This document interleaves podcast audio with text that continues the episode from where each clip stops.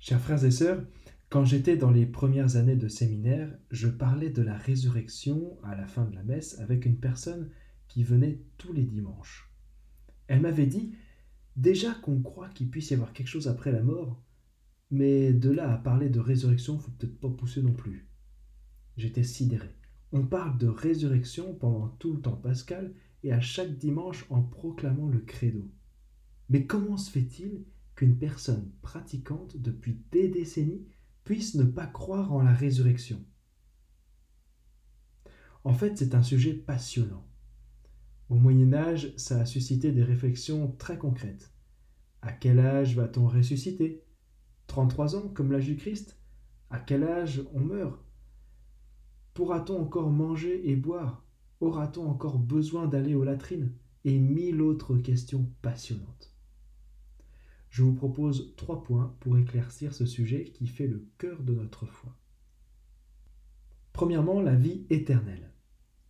Croire en la vie éternelle, c'est vieux comme le monde. On dit que le fait d'enterrer ses morts, c'est le début de la conscience de l'homme. On le voit avec tous les dolmens. Et puis, l'intuition s'est affinée au fil du temps et on a commencé à croire qu'il y aurait tout de même une forme de vie plus ou moins corporelle, avec les réserves de nourriture qu'on mettait dans les tombeaux comme dans les pyramides. Enfin, ceux qui ont bien théorisé ce concept de vie éternelle, ce sont les philosophes grecs. L'essentiel de leur pensée, c'est de comprendre qu'on a un corps mortel, comme les animaux, et qu'on a une âme immortelle, comme les anges. Dans cette perspective, le corps est donc un poids pour l'esprit. L'esprit a besoin de s'alléger pour retrouver la vie divine et s'élever dans des sphères plus contemplatives et absolues de l'existence.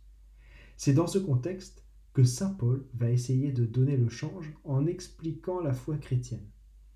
L'âme et le corps forment un tout unifié par Dieu, et par conséquent, l'âme est en souffrance quand elle est séparée du corps.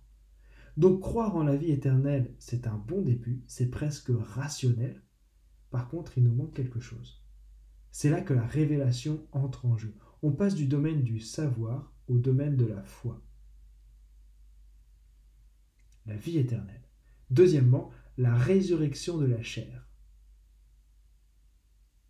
Le troisième frère, dans la première lecture, pendant qu'il se fait torturer, dit avec un aplomb incroyable c'est du ciel que je tiens ses membres, et c'est par lui que j'espère les retrouver. Il faut savoir qu'on est quand même en 68 avant Jésus-Christ. La foi en la résurrection des morts a mis du temps à arriver dans la tradition juive. On le voit aussi dans l'évangile d'aujourd'hui. Il y a les Sadducéens qui n'y croient pas. Donc, ce n'est pas quelque chose d'évident. C'est Jésus, par sa résurrection, qui concrétise cette foi hésitante. Quand il ressuscite, c'est avec son vrai corps. Il propose même à saint Thomas de mettre la main dans ses plaies. Et puis plus tard, il mange du poisson avec ses disciples. Ça veut dire qu'on va bel et bien ressusciter avec nos membres à la résurrection des morts. On aura nos vrais corps qui seront totalement fonctionnels, mais qui auront sans doute les marques de ce qu'on aura vécu ici-bas. Plusieurs traditions théologiques disent que nos blessures seront comme celles du Christ, c'est-à-dire transfigurées, on pourrait dire lumineuses. On pourra aussi manger et boire, mais ce ne sera pas une nécessité. La chair, c'est donc pour nous l'âme, le corps et le vécu. La vie éternelle, la résurrection de la chair et troisièmement, l'importance de l'amour les Sadducéens essayent de coincer Jésus avec un argument intéressant. S'il y a une résurrection des morts, ça signifie qu'on va se reconnaître une fois ressuscité. Et on va se souvenir de tout ce qu'on a vécu ensemble. Donc certains liens demeurent, comme le mariage. Alors comment on fait quand une personne a contracté plusieurs mariages? Réponse de Jésus, Dieu est le Dieu des vivants et tous vivent pour lui. Facile. Autrement dit, quand on se marie, on met Dieu au centre de la relation exclusive entre les deux personnes. Et c'est ce qui subsiste de plus fort après la résurrection. Le reste des liens du couple, tout ce qui se vit de beau, ne tombe pas pour autant dans l'oubli, mais on peut dire que c'est transfiguré dans l'amour de Dieu. Tous les liens qu'on tisse ici seront conservés, transformés et transcendés à la résurrection. C'est pour ça que Jésus nous demande de pardonner et d'aimer nos ennemis. Il nous demande de créer largement du lien entre les personnes, un lien qui demeure. Parce que si nous, on a un cœur qui aime un mécréant, combien plus Dieu doit-il l'aimer?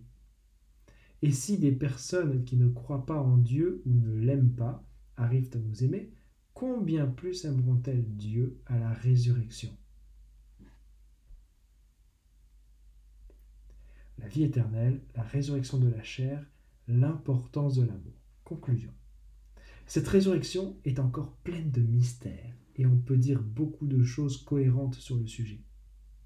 Malgré le fait qu'elle soit un point essentiel de la foi, on ne saura jamais concrètement ce qui nous attend. Tout ce qu'on peut dire, c'est que la chair ressuscitée, c'est notre être tout entier, corps, âme et esprit, qui est transfiguré, y compris nos relations. D'où l'importance du pardon. Le quatrième frère Maccabée dit Mieux vaut mourir par la main des hommes quand on attend la résurrection promise par Dieu, tandis que toi, tu ne connaîtras pas la résurrection pour la vie.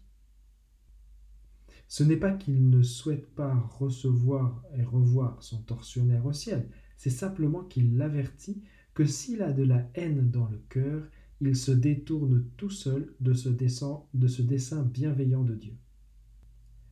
Que le Seigneur conduise vos cœurs dans l'amour de Dieu et l'endurance du Christ. Saint Paul, deuxième lecture.